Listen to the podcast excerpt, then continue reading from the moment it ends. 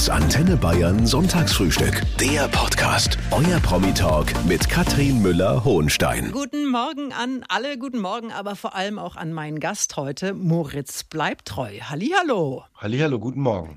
Moritz, was machst du normalerweise an einem Sonntagmorgen um neun? An einem Sonntagmorgen um neun, äh, meistens bin ich da dann doch schon wach und sitze vielleicht beim Frühstück, würde ich jetzt sagen. Mhm. Genau. Heute genau. alles wie immer. Und du bist schon in der Lage zu sprechen. Ich bin absolut in der Lage zu sprechen. Also die Brötchen sind weitestgehend aufgegessen und ein bisschen Kaffee habe ich noch, aber ich bin absolut in der Lage zu sprechen. Super, dann legen wir gleich los. Heute ist Moritz Bleibtreu zu Gast, ein Schauspieler, ein deutscher Superstar. Und äh, Moritz, als Schauspieler kannst du in tausend verschiedene Rollen schlüpfen und wir sprechen gleich auch über das jüngste Meisterwerk Faking Hitler. Aber diese Rollen, die spielst du ja alle nur. Und man denkt immer, man kennt den Menschen, dabei kennt man den gar nicht. Äh, stell dich doch bitte mal ganz kurz vor. Wer bist du? Äh, ich bin ähm, Moritz, bleib treu. Tatsächlich äh, 25 Jahre alt, gut aussehend, gut gebaut, äh, charmant, humorvoll und äh, so bin auf der Suche. Nein, ich bin Moritz, äh, bleib treu, 50 Jahre alt Schauspieler. Und welche Eigenschaften würdest du sagen, äh, zeichnen dich als Menschen aus?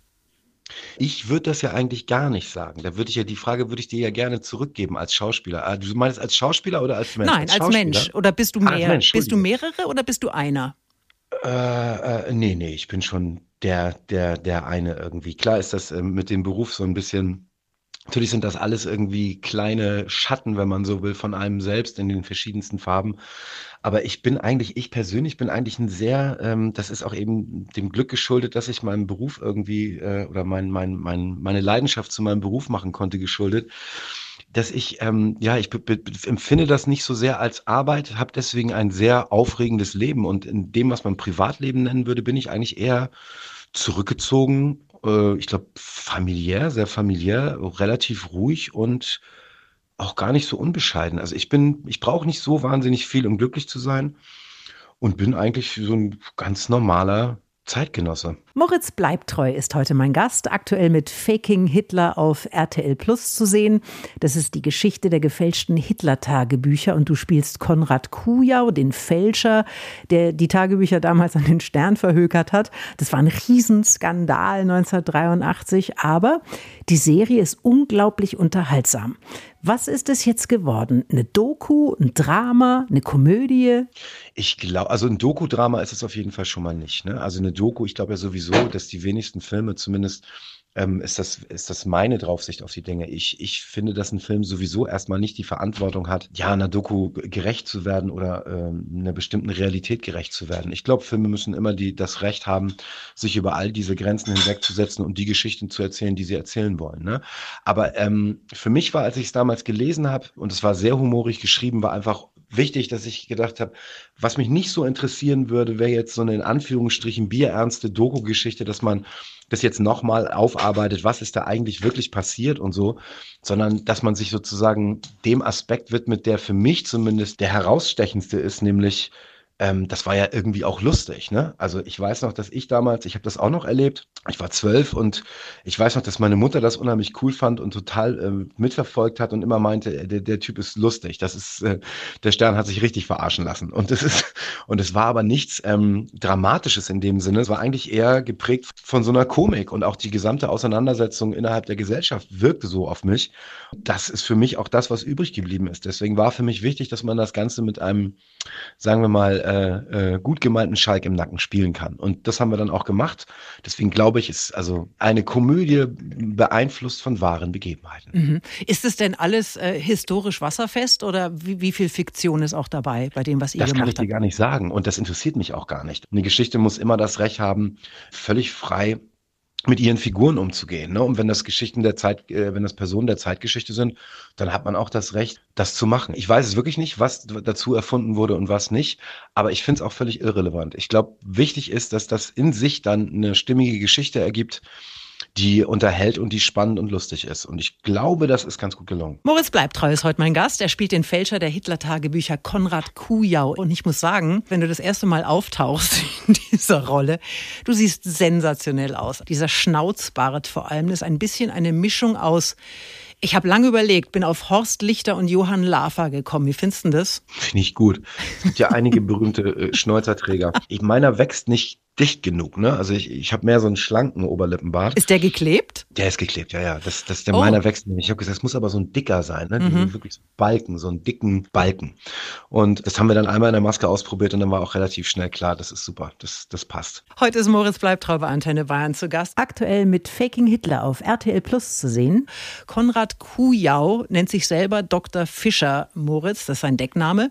Und das ist irgendwie ein ganz komischer Kauz. Wie hast du dich denn in der, in der Rolle so gefühlt? Ach, es hat mir unheimlich viel Spaß gemacht, das zu spielen. Das war, wie gesagt, von Anfang an war eben die Frage, also wie weit nähert man sich der, der Figur, die wir ja, also zu, oder viele ja aus der Öffentlichkeit kennen. Also es gibt ja den Podcast von Stern, wo man die, diese Gespräche zwischen dem Heidemann und dem äh, Kujau sich anhören kann, die ja unheimlich unterhaltsam sind. Und dann war relativ schnell klar, man kommt natürlich auch an diesem Dialekt nicht vorbei, den der spricht. Und dann war eben die Frage, wollen wir das machen? Und dann habe ich das so ein bisschen ausprobiert, habe mich da so ein bisschen dran gerieben und abgearbeitet und haben eine Leseprobe gemacht und gemerkt, nee, das funktioniert schon echt ganz gut. Das ist lustig und, und, und geht. Und eigentlich kam dann der Rest der, der Figur so ein bisschen über den Dialekt. Es ist ja wirklich diese, dieser Dialekt, der ist ja wirklich bemerkenswert. Ich musste erst dreimal hinhören, weil Konrad Kuja war ursprünglich aus Sachsen und ich habe den Eindruck, das ist tatsächlich so ein Schwäbisch mit leichtem sächsischen Einschlag. Das, das, sollte es auch sein, dann Könnt, ist es ja ganz gut gelungen. könntest du äh, nochmal für die, die das noch nicht gesehen haben, so, so ein, zwei Sätze sagen in dem Dialekt? Hast du den noch drauf? Ich habe ja das, ja, das geht nicht wieder, wenn man es einmal drauf hat, dann kommt es immer wieder. Das ist nicht ganz so schwer. Wenn es einmal sich so reinkauft, dann kommt, so einmal nur drüber nachdenken und ach, dann kommt es gleich wieder. Es geht schon. Aber es ist genau wie du gesagt hast, es ist eine Mischung aus äh, Schwäbisch und Sächsisch. Der ist in Sachsen geboren, dann lange in äh, Stuttgart gelebt und ich glaube, damals war es ja auch nicht so cool, einen sächsischen Akzent zu haben. Deswegen, oder einen Dialekt besser gesagt. Und deshalb hat er sich, glaube ich, dieses Schwäbisch so es ist ein, ein gefälschtes Schwäbisch, ist es halt. Äh, ne? Hast, du, hast du denn generell eine Begabung für Dialekte? Also ich bin da ganz schlecht, aber das gehört wahrscheinlich beim Schauspiel dazu, oder? Mir fällt das relativ leicht. Ich habe, äh, ich mag Sprachen unheimlich gerne, spreche auch einige und ähm, habe das immer auch gemocht. Ähm, ich tue mich da relativ leicht. Dieser Herr Kujau, Moritz, der badet gerne. Und es gibt ja. also auch eine aufregende Nacktszene.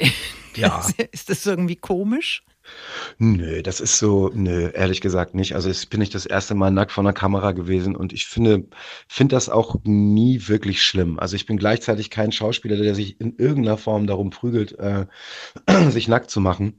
Aber wenn eine Figur aus der Badewanne steigt oder keine Ahnung ähm, unter der Decke hervorkommt, wo er gerade mit seiner Liebsten lag, dann macht es halt auch einfach keinen Sinn, wenn er Unterhosen trägt. Also es gibt eine bestimmte Notwendigkeit äh, beim Storytelling, dann eben dem auch nachzukommen. Und wenn der halt nackt ist, dann ist er nackt. Aber drum prügeln tut sich, glaube ich, keiner.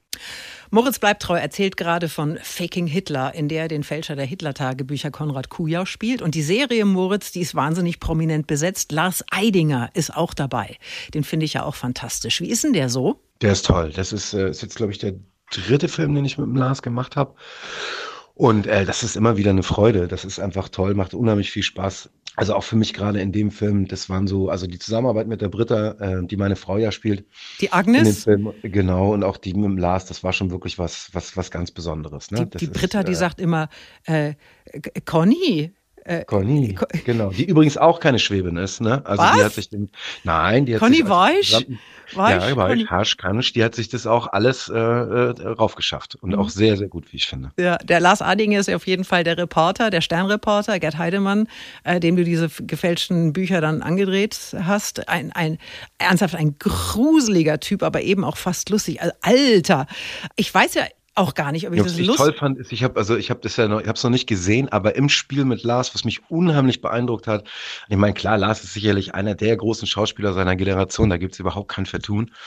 Und was der da, was der da spielt, diese Mischung aus aus Geltungsbedürfnis, und gleichzeitig unsicher und, und, und dieser ganze fragile Unterbau, das gibt dem dann so eine merkwürdige Gefahr, die der auch ausstrahlt und so. Es ist was ganz, äh, was ganz Besonderes. Das ist, äh, ja, das ist, ist, macht wirklich unheimlich viel Spaß mit dem zu spielen. Das ist immer wieder was ganz Besonderes.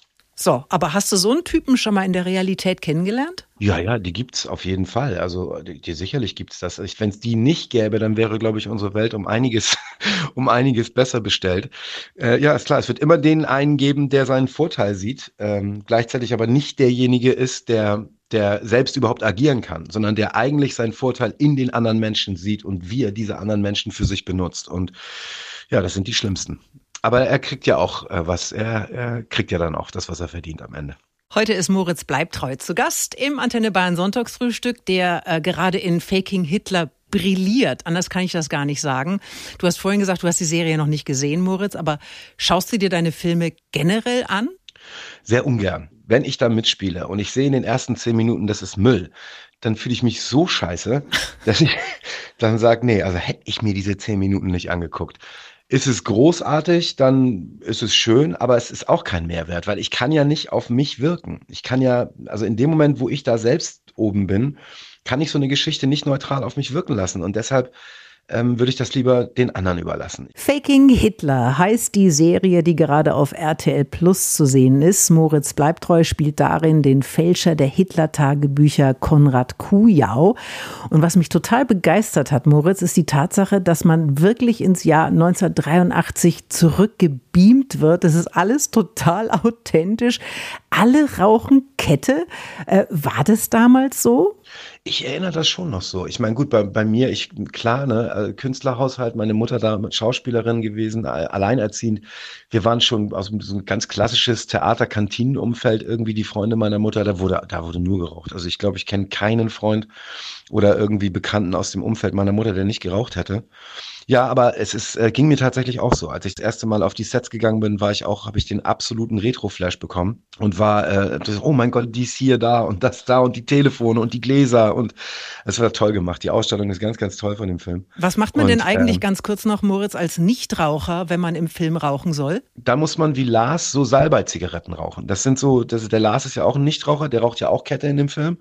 Und das ist, ähm, das sind so Zigaretten, das ist, äh, meine Mutter hat die zum Beispiel auch benutzt, nachdem sie das Rauchen aufgegeben hat, weil es ja ganz schlimm, wenn du es aufgehört hast und dann rauchen sollst vor einer Kamera, ne? Das geht ja gar nicht. Und da gibt es so Zigaretten aus Salbei, die stinken wie die Hölle, aber die tun nichts. Und das kann man machen. Und das, das machen wir. Interessant. Ja. Mhm. So, also über die Ausstattung hast du gerade schon erzählt. Also wir haben auch dieses tragbare Telefon, das ist so groß wie ein Koffer, damit fährt der Sternreporter immer durch die Gegend. Dann diese grünen, diese orangen Festnetztelefone mit Tastatur und Wählscheibe. Und das Schönste aber ist der R4, mit dem mhm. du die mhm. ganze Zeit durch die Gegend fährst. Also absolut ja. retro. Ein konntest du Auto. wunderschön, aber die Frage ist ja, konntest du den noch problemlos fahren? Der hat ja diese irre Schaltung. Ja, Revolverschaltung, ja, ja, das macht unheimlich Spaß. Ja, ja, ich habe mich so gefreut, als ich den gesehen habe. Habe so gesagt, oh wow, darf ich den fahren? Ja, da habe ich mich sehr gefreut. Es hat sehr viel Spaß gemacht. Was war denn dein liebstes Gadget? Äh, tatsächlich der Wagen, da hast du recht. In den hatte ich mich richtig verliebt. Das, der hat richtig Spaß gemacht. Ein weißer R4. Mhm, genau. Heute zu Gast auf Antenne Bayern Moritz bleibt treu und du warst auch schon in Hollywood, hast mit Anthony Hopkins und Brad Pitt gedreht und ich habe die Erfahrung gemacht, Moritz, je größer der Name, desto bodenständiger ist der Typ. Ist es beim Film auch so? Meine Erfahrung, äh, äh, ja, nach ja, ja, das stimmt. Also es ist oft so, dass die, die ganz großen, in Anführungsstrichen, ja, die zugänglichsten und nettesten Kerle sind. Ich habe auch auf der, in der ganz oberen Liga wenige Leute kennengelernt, wo ich gesagt hätte, boah, das ist jetzt aber anstrengend. Das gilt mehr eben so für die mittlere Liga. Da mhm. ist es oft so. Nee, das stimmt. Das, die Erfahrung habe ich auch gemacht. Gibt es denn da trotzdem erstmal so Berührungsängste, wenn man weiß, ich treffe den jetzt gleich? Also Brad Pitt oder auch ich, Hopkins ist ja auch der Wahnsinn. Ja, das gibt's immer wieder. Klar hat man das. Aber das ist, glaube ich, dann irgendwann, wenn man da einmal drüber weg ist. Also ich glaube, ich war also in Anführungsstrichen selten wieder so starstruck, wie als ich Till Schweiger zum ersten Mal kennengelernt habe. Und ich kann dir auch sagen, warum, weil das für mich tatsächlich eine realistische, das war jetzt ja mein Leben. Ich war jetzt ja ein Schauspieler und ich habe den jetzt auf einmal kennengelernt und er sagt zu mir, ey, ich habe da diesen Film, ich würde dich gerne casten. Und ich weiß noch, ich stand da und habe gedacht, das kann nicht wahr sein. Till Schweiger sagt dir jetzt gerade, du kriegst ein Casting. Das ist, äh, das war für mich, ich war so starstruck, ich wusste gar nicht, wie ich mich verhalten soll. Ne? Und das ist dann eigentlich ich habe mich auch noch nie wieder mehr über eine Zusage in der Rolle gefreut, als damals genau für diese Rolle. Das war nämlich dann Knockin' on Heaven's Door. Mhm. Dafür habe ich zweimal vorgesprochen und dann hat er mich nachts um zwei angerufen und mir die, mir die Rolle zugesagt. Und ich glaube, ich habe mich nie wieder mehr so über eine Rolle gefreut. Und dann irgendwann wird das dann abhängig von der persönlichen Draufsicht. Also ich weiß noch, ich habe mal einen Film gemacht mit äh, Woody Harrison und Lauren Bacall.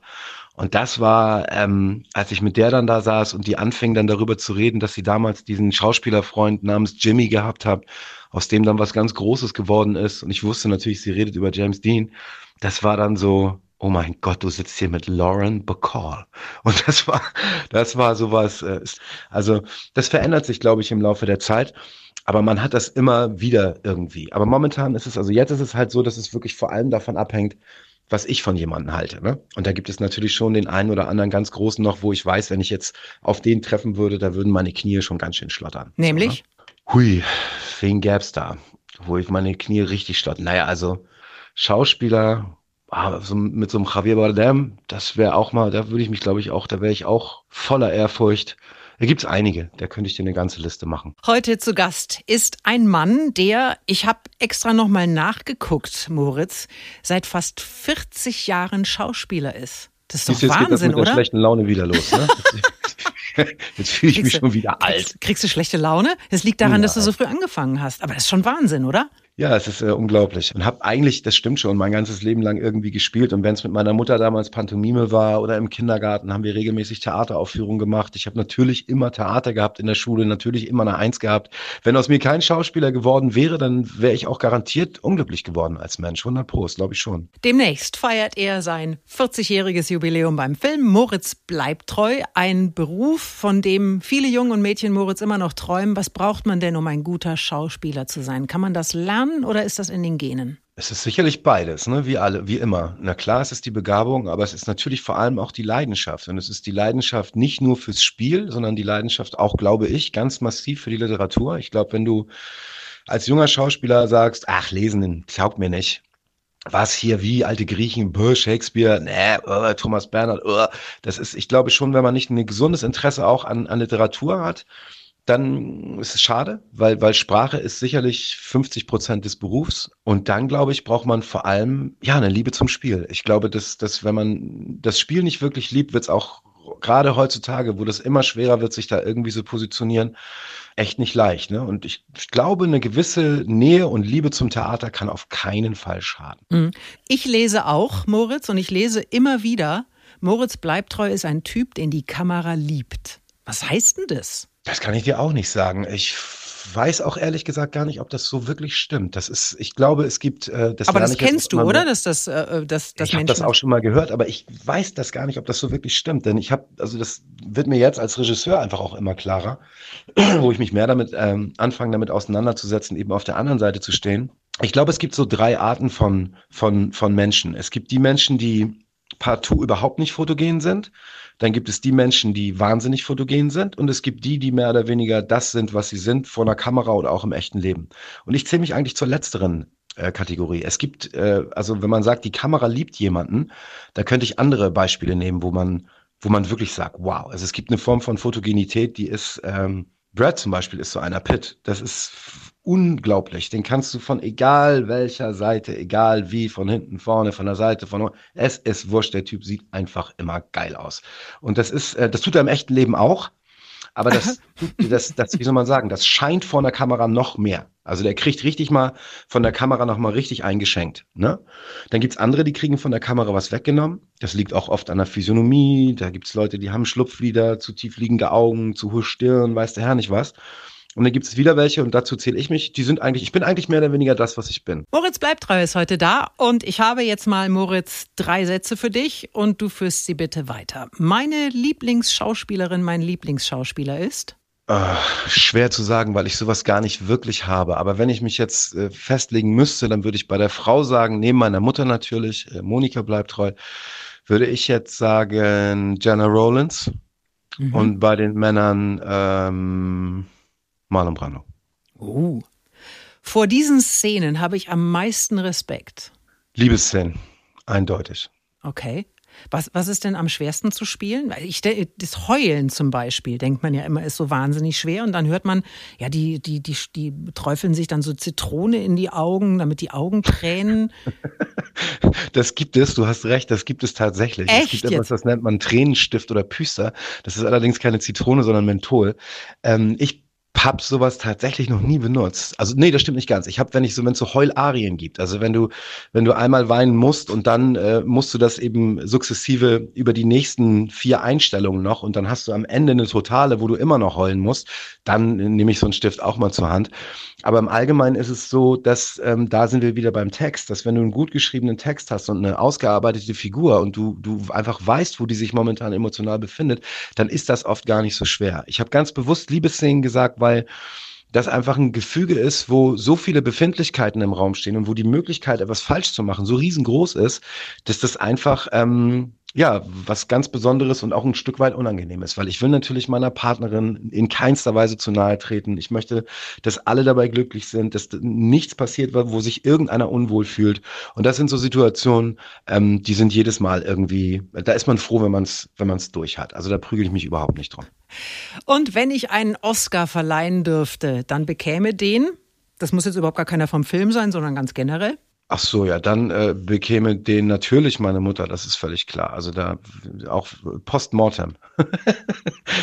Auf jeden Fall. Ja, also nee, und tatsächlich auch als Schauspielerin, den hätte sie nämlich dreimal verdient gehabt. Moritz Bleibtrau ist heute mein Gast und er hat vorhin schon gesagt, dass es für ihn immer völlig außer Frage stand, dass er Schauspieler werden würde. Du hast aber trotzdem, Moritz, den buntesten Lebenslauf, den man sich so vorstellen kann. Findest du nicht? Das geht wieso? Findest ja. du? Naja, also erstmal äh, Schule geschmissen, äh, dann äh, Paris, ist doch dann klar, New ich bin Schauspieler. Gut, also den schauen wir uns gleich nochmal an. Moritz Bleibtreu ist heute da, der unglaublich früh mit der Schauspielerei angefangen hat und deine Kindheit war bewegt, muss man ja sagen. Geboren in München, aufgewachsen in Hamburg. Hast du, äh, hast du trotzdem noch Bande nach Bayern? Nicht wirklich. Ich bin immer wieder in München, mag München unheimlich gerne, aber so richtig Bande in dem Sinne habe ich nicht. Aber ich, ich fühle mich da auf eine merkwürdige Art und Weise wohl und auch ein Stückchen zu Hause. Also ich mochte München immer auch. Es war immer so eine Zeit lang so voll angesagt, München scheiße zu finden. Mhm. Ähm, ja, ist mir nie so gegangen. Ich mag München sehr. Mit 17 dann die Schule geschmissen. Au pair in Paris. Also das ist schon ungewöhnlich. Warst du, warst, du, warst du ein Rebell? Ja, ich bin einfach in diesem Jahr in der 11. nicht mehr hingegangen. Und das, dann hatte ich ja. KB, hieß das damals, keine Bewertung und musste die Klasse wiederholen. Ich wusste aber gleichzeitig, ich will das mit der Schauspielerei machen. Und meine Mutter hat dann gesagt, du pass auf, äh, nochmal sitzen bleiben ist nicht. Also entweder du ziehst das jetzt wirklich durch, weil äh, daran, dass du dumm bist, liegt's nicht, sondern wenn man nicht kommt, dann kriegt man auch kein Abitur. Oder du machst was anderes. Und da war es aus purem Zufall so, dass eine Freundin damals eben ein Au-pair suchte in Paris, Freunde von meiner Mutter. Und dann äh, ist das irgendwie in Gang gekommen. Und weil meine Mutter das eine unheimlich gute Idee fand, so sowas wie ein Auslandsjahr zu machen und unter Umständen auch eine andere Sprache zu lernen, hat sie gesagt, können Sie dir das nicht vorstellen? Weil ich zu der damaligen Zeit, wenn man so will, über, also überdurchschnittlich viel Erfahrung mit Kindern hatte, weil ich in einem Kindergarten groß geworden bin, der sehr, sehr wichtig war in meinem Leben und wo unser damaliger Kindergärtner uns sehr früh in Anführungsstrichen so, als wir ein bisschen älter waren, kleine pädagogische Aufgaben gegeben hat. Ich bin mit auf die Kindergartenreisen gefahren, da war ich schon 13, 14 mhm. und habe mich damals eben so ein bisschen schon mit um die Kleinen gekümmert. Deswegen war der Umgang mit kleinen Kindern für mich eigentlich relativ normal. Wie viele Kinder und hatten dann, die denn da, die Familie in Paris? Eins. Eins. Und wie alt? Ja, ja, ein Mädel, ein Mädel, genau. Und der Vorteil war dann eben, die war damals zwei, als ich ankam und äh, konnte genauso viel Französisch wie ich. und dann haben wir das halt quasi zusammen gelernt. Das war der große Vorteil. Ja, ich hatte, ich, Sehr lustig. Ich, ja, die konnte, äh, klar konnte die keins und ich konnte halt nicht, weil ich in der Schule Spanisch hatte. Ja, kannst du es denn noch heute? Also wirklich, Französisch? Ja. Ja, das ist der große Vorteil. Das ist, ich bin ja dann äh, dort äh, anderthalb Jahre geblieben, bin dann von da nach Italien gegangen, der Liebe wegen, habe dort Italienisch gelernt und bin dann eigentlich erst nach New York gegangen und habe da meine eigentliche Schauspielausbildung gemacht und gemacht und da auch dann mein Englisch quasi, wenn man so will, perfektioniert. Genau, der da habe ich. Mann ist Polyglott. Äh, ich glaube, ab vier Sprachen ist man Polyglott, ne? Ja, sowas schon. Ja, dann bin ich Polyglott tatsächlich, ja. Super, ich, ich gratuliere. Das. Dankeschön. Ja. Heute mit Moritz Bleibtreu, einem der erfolgreichsten deutschen Schauspieler und wir haben den zweiten Advent heute.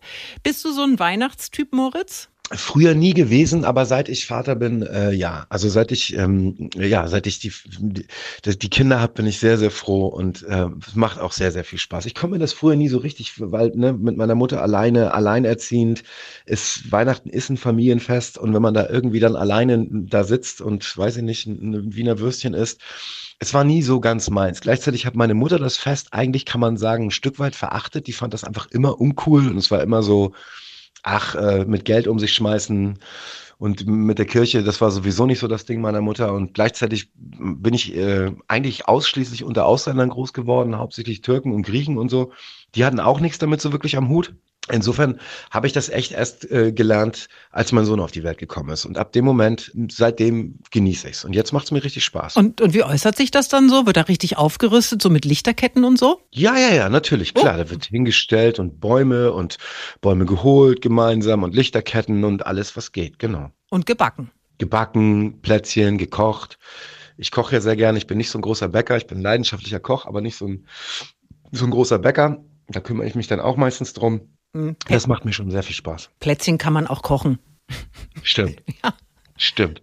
Mit Moritz Bleibtreu heute, der auch einen Instagram-Account hat mit über 100.000 Followern. Und ich habe mal nachgeschaut, Moritz, es gibt keinen einzigen Post aktuell. Hast du dich da zurückgezogen? Ja, so ein bisschen. Also ich habe irgendwann so gemerkt, äh, das nimmt mir überhand. Äh, ich finde, dass zu viel meiner äh, Aufmerksamkeit äh, da irgendwie reingeht. Das nimmt mir zu viel weg einfach von meinem persönlichen Leben und ich glaube, ich höre mal so ein bisschen damit auf. Das heißt nicht, dass ich das nicht mehr mitmache. Ich gucke auch gerne mal rein. Aber so dieses täglich, hallo, hier bin ich und ich vermarkte mich selber und so, das habe ich mal so ein bisschen, hab da mal einfach mal so einen kleinen Schritt zurück gemacht.